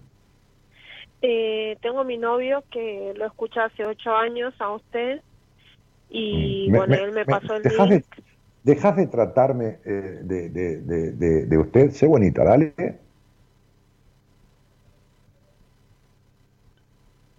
Hola. Sí, ¿podés dejar de tratarme de usted? Tenés casi 30 años ya. Sí, sí, sí. ok, entonces mi novio te escucha, sería. Tu novio me escucha. Sí, hace ocho años lo escucha mi novio y, y bueno, por la situación en la que estoy, él me pasó el link y me dijo de que, bueno, usted me podía ayudar, digamos. Si me tratás de vuelta, de, te corto. ¿Me escuchaste, Tefi? ¿Cómo? Si me tratás de vuelta de usted, te corto. Bueno, bueno. No me trates más de usted porque me estás poniendo distancia en la conversación. No es que me hace viejo, me importa un carajo eso. Me, estás poniendo distancia y vos tenés distancia con el mundo entero. ¿Está claro, princesa? Entonces vamos a hablar de tú, de, lo, que, de lo que nunca llegaste a saber qué te pasa en la vida, ni por qué. Es decir, de, tu alma, de tu interior. Entonces déjame que entre, no me pongas distancia. ¿Está claro, mi, mi reina? Bien, bien. Muy bien. Entonces, decime con quién vivís. No te apures, no te apures. Eh, vivo con mi papá y mi mamá. Muy bien. ¿Tu papá y tu mamá tuvieron otros hijos, mi amor? Eh, sí, eh, tengo una hermana mayor que ella, bueno, ya, ya se fue de la casa, se juntó y hizo su familia. Muy bien. ¿Y qué más? ¿Alguien más? ¿Otro hermano? Eh, no, somos dos nada más y bueno, yo quedé con ellos en casa. ¿Tu mamá no perdió ningún embarazo? No, la que perdí fue, fui yo. Ah, alguien había perdido un embarazo ahí. Muy bien. Eh, ¿De quién? ¿De, de, con tu pareja, con este chico que me conoce a mí, con este tu novio? Eh, no, con un ex. Con un ex anterior. Sí. Pero, pero, con un anterior. pero, sí. A ver, déjame ver. Eh, 6 por 4, 24, 18. ¿Cuánto hace que salís con este muchacho? Hace tres años. Pero esto te sucedió a los 24 años o a los 18? Sí. A ver, a ver si tengo una... A los 24 años. A los 24 años tuviste aborto. Sí, está, está ahí, por eso hice una cuenta ahí. Bueno, a ver, Cielito, este, este, despacito, te voy a hacer otra pregunta más. Este, ¿Quién fue la elegida, la elegida de las dos hermanas, la elegida de tu mamá y la elegida de tu papá? ¿Quién, ¿Quiénes fueron? Eh, de mi papá fue mi hermana y, de, y de mi mamá fue las dos. Digamos, nunca tuvo diferencia. Ah, ok, muy bien. Ok, te voy a hacer otra pregunta. Eh, ¿Cómo consideras que sos cocinando? Eh, malísima. Muy bien. Entonces, vamos a poner para cocinar malísima, mala, buena, muy buena y buenísima. ¿Está bien? Vos sos malísima. Bien. Muy bien. Sí, vamos a poner lo mismo, vamos a poner lo mismo para el sexo. Malísima, mala, regular, buena, muy buena y buenísima. ¿Cómo consideras que sos en el sexo? Eh, mala. Muy bien, muy bien. Quería saber si lo sabías. Bien, no, mala no, malísima. Pero te dejo mala igual. Porque en tu caso, la cocina, eh, en tu caso, el día que naciste, si no tenés una ductilidad en el manejo de la cocina, porque la comida tiene que ver mucho, este, en, en este caso, con la relación con la sexualidad, la, la boca es igual que la vagina, y la relación de tu número de nacimiento con determinadas cuestiones tuyas de la intimidad está muy fuertemente unida. Ahora bien, ahora sí que ya establecimos esto y ya sabemos esto, ya lo sé yo, porque lo tengo ahí y, y- y lo quería confirmar, este, quiero que me digas, Estefi, querida Cielito, ¿qué te trae a mí? Tratame de vos. ¿Qué te trae a mí? Eh, bueno, así en breve para contarle. No, no hay eh, apuro. A mis 13 años Te abusaron. Eh, a mis 13 años come- eh, aprendí a conducir porque mi papá tenía un problema grande de alcohol. Mm. Eh, y bueno, a los 19 años me puse de novia con, con este chico con el cual perdí el embarazo y bueno, pasé exactamente por lo mismo. Entonces comenzaron estos ataques de pánico que al principio yo no sabía que eran ataques de pánico. Eh, fui a varios psiquiatras, a varios psicólogos, hasta que encontré uno, eh, un psicólogo que, que bueno, él me había contado de que había perdido su hija y, o, o sea, me contó muchas cosas sobre su vida y bueno, teníamos muy buena relación, pero él falleció. Y al último, en el último año que estuve con él en terapia, eh, ya no era de psicólogo a paciente, sino de padre a hija. Ya lo sentí como un padre porque me aconsejaba, me hablaba. Y bueno, lamentablemente él falleció, entonces esa contención que yo sentía, eh, bueno, murió. Pero bueno, mis ataques de pánico siguen, eh, ahora con más frecuencia. y bueno, como que no, lo, no los puedo controlar. No puedo superar la pérdida del embarazo, sufrí un abandono por parte de mi exnovio y por parte de mi familia también. Lo por parte de tu padre. Tu padre siempre. Por parte de mi madre. No, no, por parte de tu padre. Sí. A ver, vamos a poner las cosas en su lugar. Vamos a poner las cosas en su lugar. Tu padre eligió a tu hermana, tu hermana fue la elegida. Ahora, decime, en el hogar donde naciste, ¿había mucha exigencia? Que sí la había, pero además, ¿discutían mucho y peleaban mucho? Sí, siempre fue por lo económico. Muy bien. ¿Quién reclamaba a quién? Eh, mi madre, siempre reclamaba. Muy bien. ¿Tu, ¿Tu papá vos crees que fue el marido de tu mamá, el hombre, o el hijo o el padre? ¿Qué fue de tu mamá? Eh, fue como un hijo. Muy bien. Quiere decir que no hubo hombre en el hogar. No hubo, no hubo, no hubo, hubo, una madre eh, bastante muy... Claro, exactamente. Espera un poco. Ella como que tiene un, un poder, digamos, como que ella se creó un poder de familia. Nadie se crea nada, el otro se lo dio. El boludo es tu padre que le dio el poder.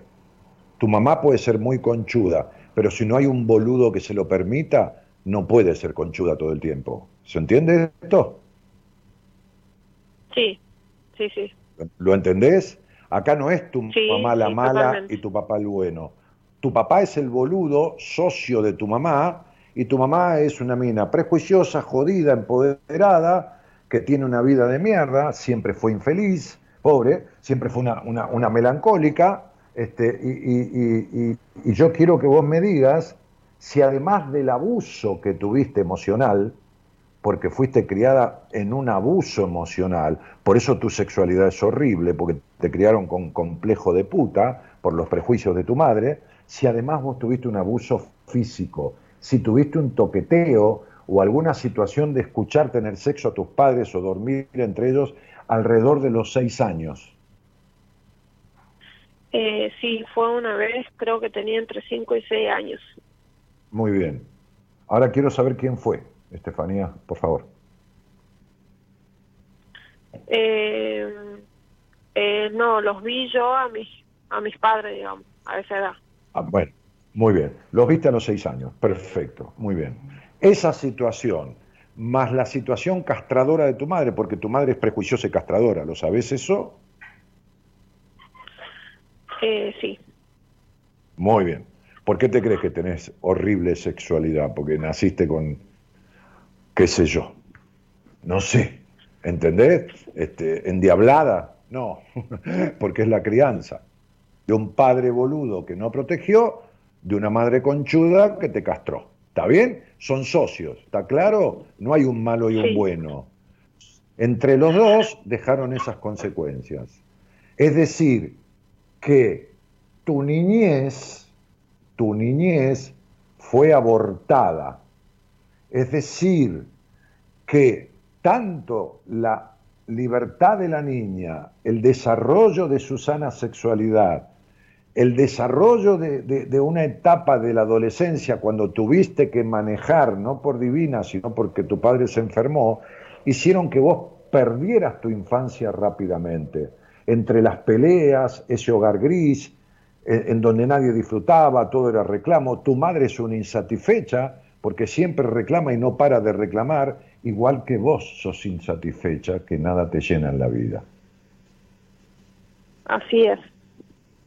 Porque tampoco sabes, tampoco sabes quién sos ni qué querés. Ahora, este no es el aborto que vos tuviste a los 24 años, que yo sabía medianamente hasta la edad en que sucedió. Es el aborto de vos misma.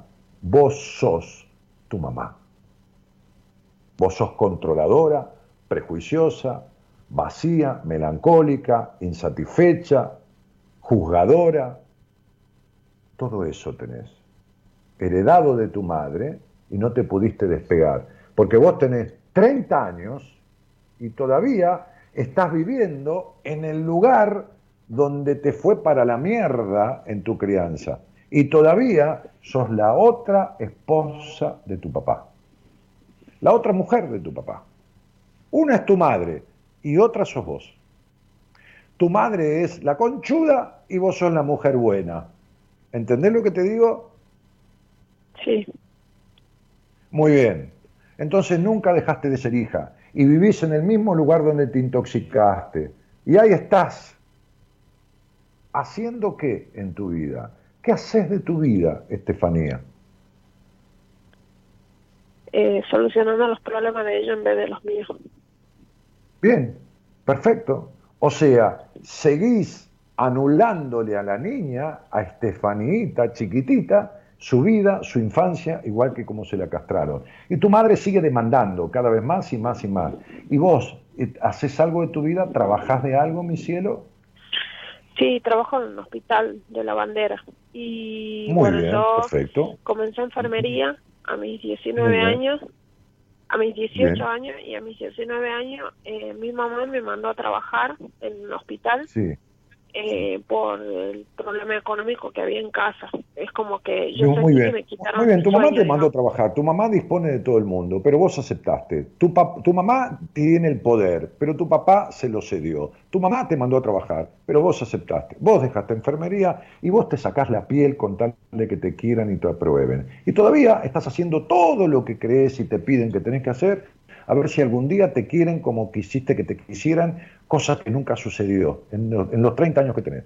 Jamás te sentiste querida como esperaste ser querida. ¿Estamos de acuerdo? Exactamente. Muy bien. Entonces, ¿qué carajo haces ahí? Además, vos veías a ese psiquiatra como tu papá. Él te daba opiniones y consejos. Pobre, hizo lo que pudo, te tuvo en terapia, pero nunca supo cómo resolver tus ataques de pánico. ¿Cuántas veces te habló de tu horrible y malísima sexualidad?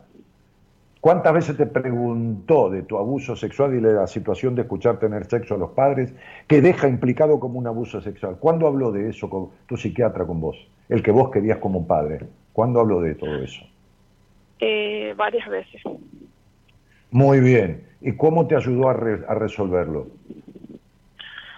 Eh, me pedía que piense en mí antes de... No, no, ¿cuándo habló de tu sexualidad?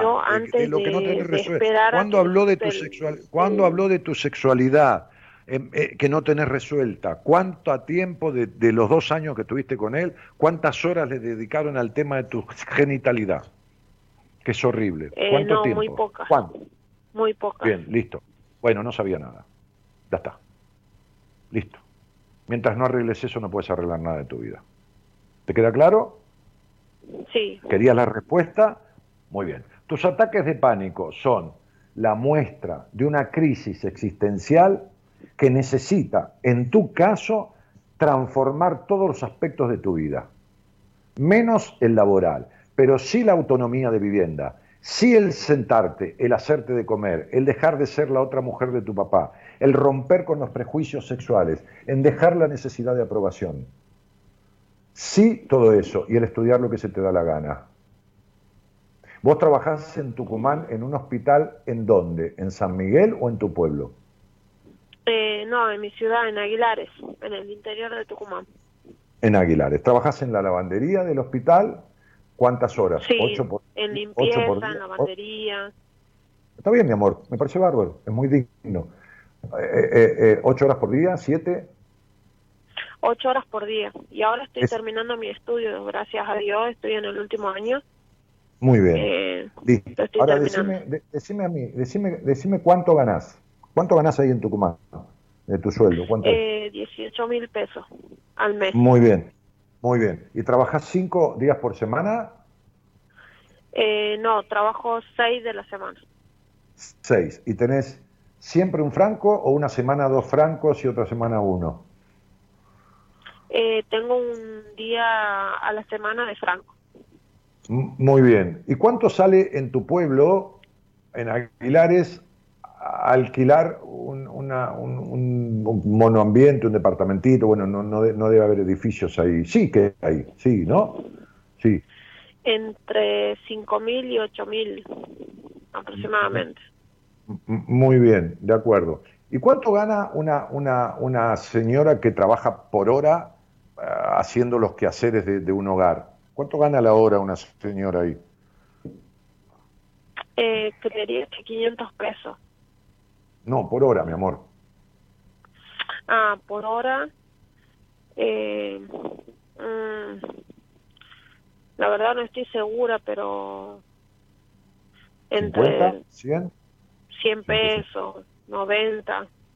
Ajá. Ajá. Quiere decir que si vos trabajaras por hora, ganarías el doble de lo que ganás. Claro. Porque 90, 100 pesos la hora, en 8 horas son 700. Sí, exactamente. Claro. Muy bien. Bueno, ahora bueno, tengo mi una otro pregunta. problema de Este, ataque de pánico es mi trabajo, que nunca lo Eh, pude eh, aceptar tampoco. ¿cómo, cómo, cielo? Eh, mi otro problema de ataque de pánico es el trabajo que nunca lo pude aceptar. ¿Por qué no lo aceptás? ¿Sentís que es poca cosa para vos? Porque siento que me cortó mi sueño, digamos, de recibirme de enfermera. Desde que trabajé ya no pude ejercer y hace 10 años estoy trabajando en un lugar en donde nos tienen en negro. Eh, prácticamente, y discúlpame por la palabra, pero No, no. como explotándonos. No, no, Eh, que discúlpame. con ¿no? COVID, Eh, habla como una mujer. Habla de, de- te, te- te sentís este, usada, pisoteada. ¿Está? Sí, De la misma Totalmente. manera que eh, de la misma manera que haces cuando tenés sexualidad. Te sentís explotada de la misma manera que vos te prostituís, teniendo sexo sin sentir un carajo y simulando orgasmos.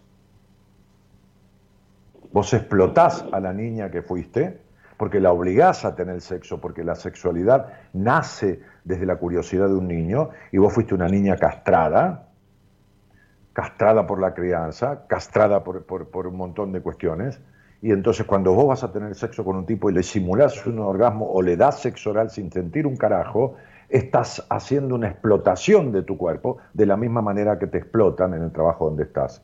Estás perdiendo tu dignidad y ensuciando tu energía de la misma manera que perdés, sentís que te tratan indignamente en el trabajo. Entendés que tenés cosas por resolver que nunca eh, resolviste ni con psiquiatra, ni con eh, tu papá postizo, ni nada que se le parezca. Y está bien, ¿eh? Muchas personas, este, cuando yo le paso una paciente a mi mujer para que termine algún, alguna cuestión que ella maneja mejor que yo, en temas de alimentación o temas de exigencia, después que yo trabajé, por ejemplo, los temas eh, fundacionales de la relación con su padre, de su sexualidad y todo lo demás, ¿sabes qué me dice mi mujer? Me dice, las primeras dos sesiones tengo que trabajar para sacarles de encima esta sensación que sienten que vos las abandonaste porque las dejaste y le diste el alta y sienten un vacío como si papá las hubiera dejado de lado, ¿no? Bien, esta, esta es la famosa función paterna sustitutiva que uno hace con sus pacientes, no porque tengan 20 años ni 30 o que tengan 60. Bien, entonces, esta cosa indigna que vos sentís, el trabajo, pichona, es el segundo hogar. ¿Cuánto estás en tu casa? Durmiendo 6, 7 horas por día. Activamente 4 o 5 horas. Y el resto de las horas estás en el trabajo y viajando a él. Quiere decir que el trabajo es el segundo hogar. ¿Qué representa el trabajo? La misma explotación que tuviste en tu hogar. Y la misma explotación que vos haces de tu parte emocional cuando te acostás a coger con un tipo sin sentir un carajo o sintiendo un sexo de mierda. ¿Está claro? sí. ¿Vos Claro. comerías una, co- comerías una comida que no le sientas gusto a nada? Sí, ¿Te comerías una comida que no le sentís gusto a nada? Ni salado, ni dulce, ni amargo, ni nada? ¿A nada? Como No, si fuera no. harina. No. ¿Y para qué, para qué tenés sexo si no le sentís gusto a nada? Porque vivís conformando a los demás, incluso poniendo el cuerpo.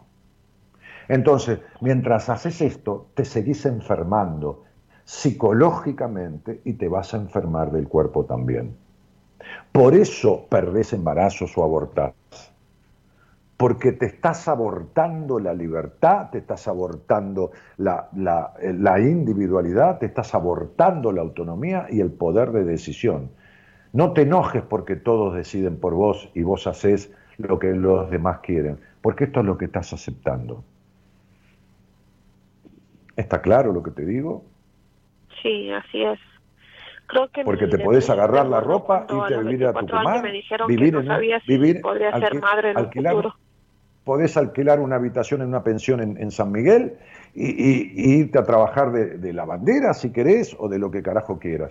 Y no vengas con que te abortaron a la carrera y todo lo demás. Yo, yo, yo, yo dejé eh, un título universitario después de 20 años de ejercerlo y empecé a estudiar a los 45 o 48, 49 años, no me acuerdo, otra carrera. Y terminé mi doctorado en psicología hace 6 años, 7. No le eches la culpa a los demás de, los que, de lo que vos hiciste, porque en cierta manera aceptaste o elegiste.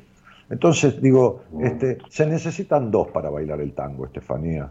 Se necesitan dos. Se necesita una madre conchuda para que haya un padre boludo. ¿Entendés? Se necesita una hija sometida, que así te criaron, para que haya una madre dueña de esa hija.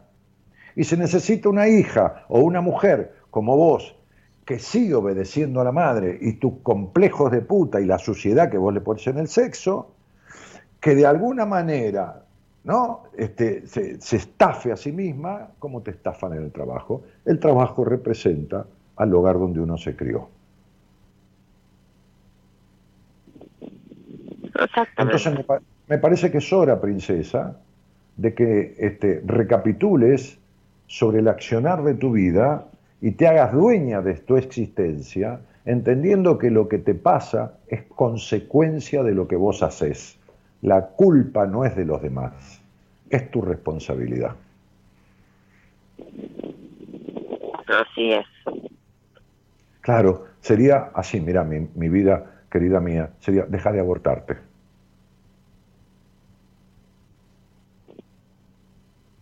Vivís donde te intoxicaste, trabajás donde no querés y tenés sexo sin sentir. ¿Cómo no vas a tener ataque de pánico? Rezá y agradecerle a Dios porque es poco. Podrías tener hipotiroidismo, tener exceso de peso, se te tendría que caer el pelo, tener terribles dolores de cintura baja, manos húmedas, podrías tener un nódulo en las tetas, un mioma en el útero. Todo esto tenés posibilidades de desarrollar con el tiempo si vos no arreglas estas cuestiones.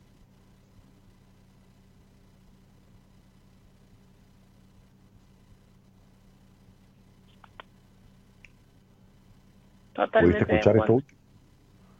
¿Pudiste escuchar esto último?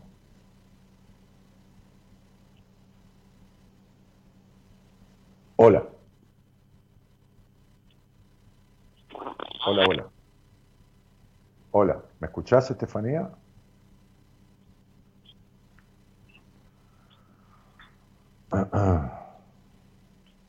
Eh, conectala de vuelta, Gerardo, porque por lo menos la saludo, si no va a quedar ahí.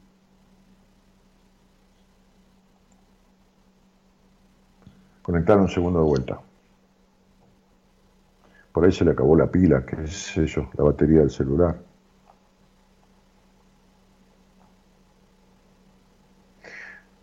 Y José Ibarra dice, vamos Estefanía, vos podés. Sí, sí, poder puede todo el mundo, ¿eh? Miriam Agüera le dice lo mismo.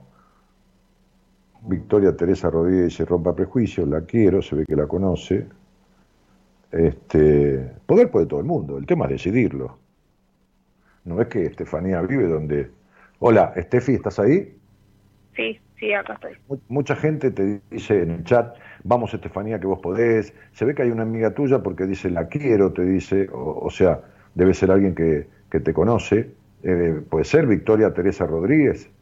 Este, bueno, eh, dice, rompa prejuicio, la quiero, Miriam Agüero. Ahora, poder puede todo el mundo. El tema es decidirlo, Estefi. Vos vivís donde no te gusta vivir, donde tuviste una infancia de mierda este, seguís obedeciendo a quienes te mandan. Y te voy a aclarar una cosa, a ver si lo sabes, que me faltaba preguntarte. ¿Sabes que te gusta mucho mandar?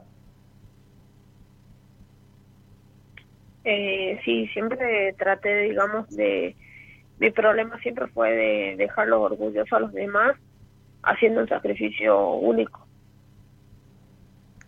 Bueno, eh, este, eh, pero vos sabés que te gusta mucho mandar descubriste que te gusta mucho mandar, mandar, como sería ser jefa, mandar, ¿lo sabes? La líder del grupo.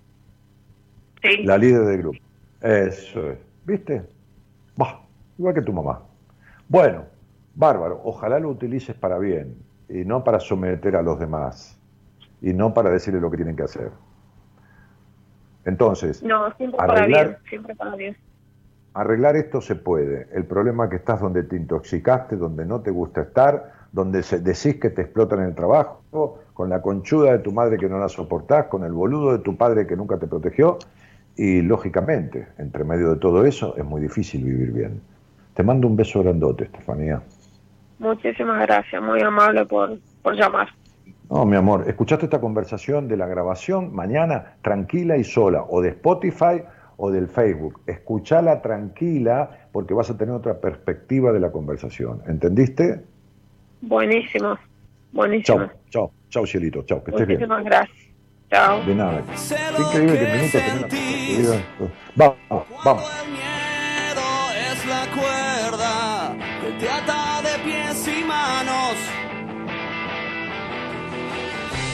No me digas más que la vida es para pasar los días sin aprender cómo disfrutar, para pasar los días sin aprender por dónde vas. Sé lo que sentís cuando la razón es la causa te hace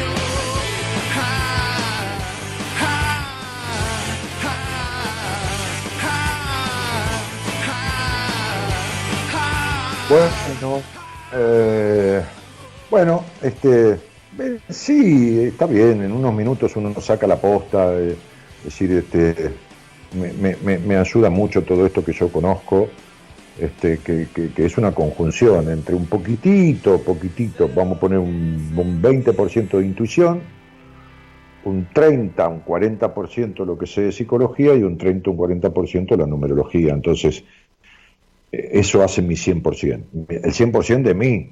Ahora, no importa, no me comparo con nadie. Por ahí al otro soy un desastre.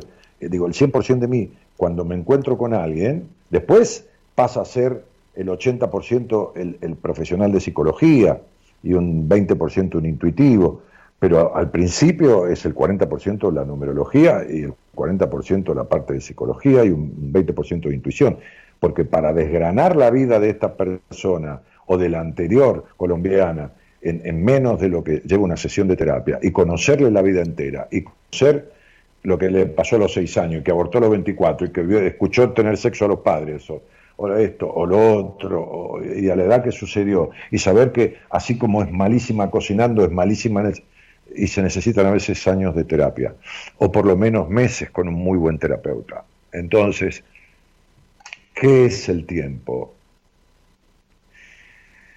Y el tiempo en estas cosas es fundamental, no por el ahorro de plata, que, es importante, por el ahorro de sufrimiento. y por el beneficio de sanar las cuestiones que... Entonces, cuando uno sana en poco tiempo, deja de sufrir, pero encima impide cosas que podrían pasar como resultado, enfermedades, afectaciones, depresiones, lo que fuera, fobias, como resultado de lo que no está resuelto. Entonces, porque lo, lo, que, lo que no se modifica en la vida no sigue igual, empeora. O sea, todo lo que no se modifica, todo lo que está mal y no se modifica, no sigue igual, no queda igual. Con el tiempo empeora y trae consecuencias. Eh, entonces, bueno, nada, este, este, lo importante es encontrar rápidamente qué es lo que pasa. Muy bueno tu programa, Dani, siempre picante, pero así se debe hablar para entender no, lo que pasa en realidad. Este, Mm, bueno, María Laura de Viase, que se va a transformar, Estefanía, dice Miriam Agüero. Aplausos, ahí hay una tal Daive Fernández, José Ibarra que saluda también desde Tucumán. Crecer no es solamente cumplir años, dice Graciela Rodas, que, que evidentemente, ¿no? es muy buena frase esta canción, crecer no es cumplir años. Este, entonces, bueno, nada, Salí de tu casa, le dice Belki y Gisela Zárate. Bueno, mucha gente dando opiniones. Eh, ¿Qué más? Bueno, yo diría que nos estamos yendo. ¿eh? Por hoy fue suficiente. Carolina Monzón dice, sos un genio, Dani querido, besotes. Este, como te quiero dar, dice Miriam Agüero. Luciana Perrone dice, tiene miedo. Este, Luciana, este, vos también tenés miedo. Entonces, ¿sabes qué? Como decía que el viejo maestro, hágalo con miedo, pero hágalo. Yo también tengo miedo.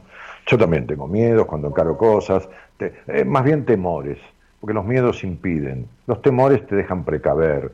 Igual eh, eh, hay cosas que por más temor que tenga, por más precaución, me salen mal o hago una cagada. Pero digo, en definitiva, el punto es, miedo tiene todo el mundo, hermana. El que no tiene miedo es un psicópata. Así que, querida, vos también tenés miedo este, y le estás, estás poniendo en Estefanía el miedo que vos tenés. Entonces, Digo, eh, temor, miedo, si querés llamarle, tenemos todos. Al encarar algo nuevo, al, transformarte. El otro día atendí a un chico de Australia que le dije, vos tenés un cagazo a, que haya un cambio en tu vida. Me dijo, sí, me, cago todo. Sin embargo, te sentís para el orto. Le dije, estás sufriendo desde que tenés uso de razón, tenés 30 años y tenés miedo a producir un cambio de todo eso. ¿Miedo a qué? Miedo al éxito, miedo a la felicidad, miedo al disfrute. claro, si nació en un hogar donde todo fue una mierda y nadie disfrutó y nadie fue feliz. Entonces, lo que tiene marcado como mandato es vivir en el oscuro de la infelicidad. Entonces le da miedo romper el deseo de quienes lo criaron. Es como si no le hubieran dicho, hijo, no te olvides, ¿eh? no te olvides que nosotros siempre, fuimos infelices, hijo querido, ¿eh? En la vida hay que ser infeliz, ¿eh? No seas tonto, ¿eh? Este, así se vive, ¿está? Así se vive. Así le queda al niño metido.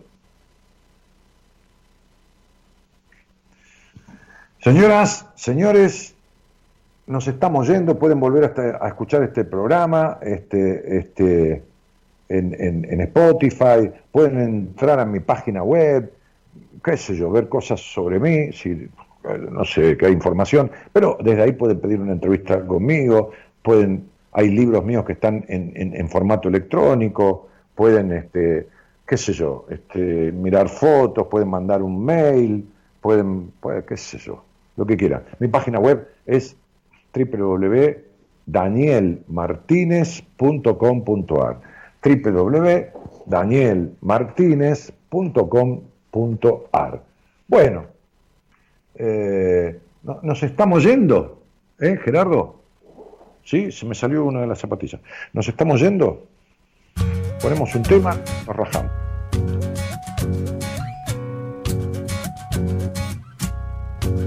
Hay cosas que sé, otras que aprendí. Hay cosas que creo, hay cosas que nunca vi. Hay días sin nombre, hay días sin ti.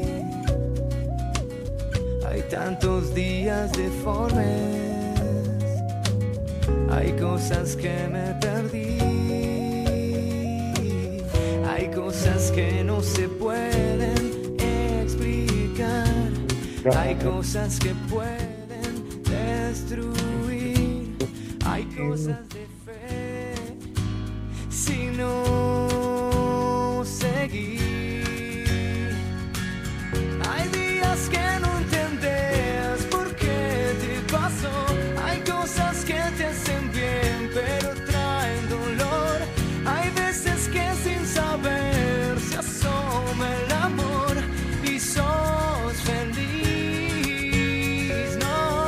Opera- operando técnicamente el programa desde los estudios centrales de AM 1220 Ecomedios está el señor Gerardo Subirana, que además elige, no casualmente, la musicalización del programa. Hay días que se parecen sufrir. Tanto te falta el amor que preferís no vivir.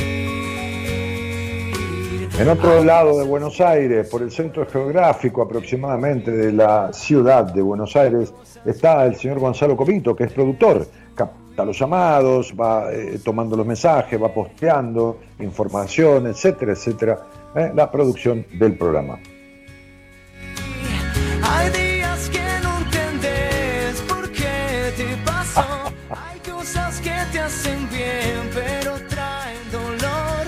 Gerardo pone, bueno, digamos que es productor. Qué tipo jodido. Elina Peruso dice, es un genio Gerardo, dice ahí. Este, en esta pandemia no te das, en esta pandemia, dice María Laura, no te das idea cómo acompañás. Gracias por la hermosa música, dice Graciela Noemí, un genio Gerardo. Bueno, y Gonzalo también. Lo que pasa es que Gonzalo, viste, es chamullador y, y- y- y tiene todos los elogios así ocultos. Saludos, Dani, gracias por todo lo que brindás. Buenas noches. Gracias, equipo, dice Graciela. Bueno, este, en este lugar, ahí, qué sé yo, cerca del río, ¿eh? a dos cuadras del río, tres cuadras, este, cerca también de donde están los estudios centrales de la radio, estoy a unas 20 cuadras. eh, estoy yo en mi casa desde esta pandemia. eh, desde aquí también atiendo a los pacientes de todos los lugares del mundo. Este, eh, mi nombre es Daniel Jorge Martínez, el programa tiene 27 años y algunos meses. Le llamamos Buenas Compañías. Mañana va a haber un programa este, también eh, hecho por mí. eh, y, bueno, nada, y nos encontramos conmigo después el lunes que viene. Así que les deseo que tengan buen fin de semana este, y que se quieran, que se porten mal que lo pasen bien. Está. Buenas noches a todos y muchas gracias por estar. Chau, chau.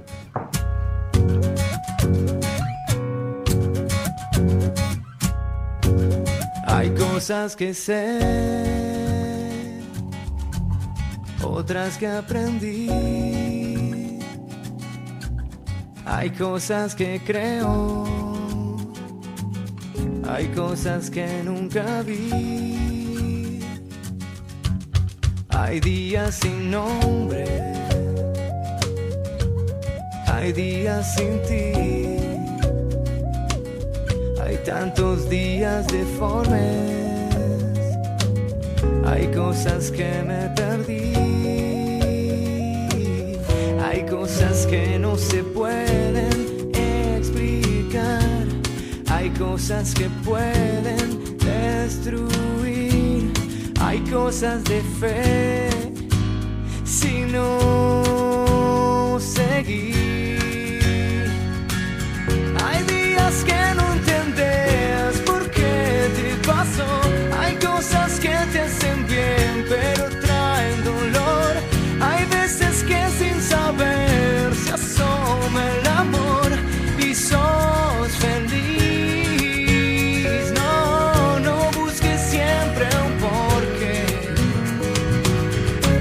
cosas pasan por algo.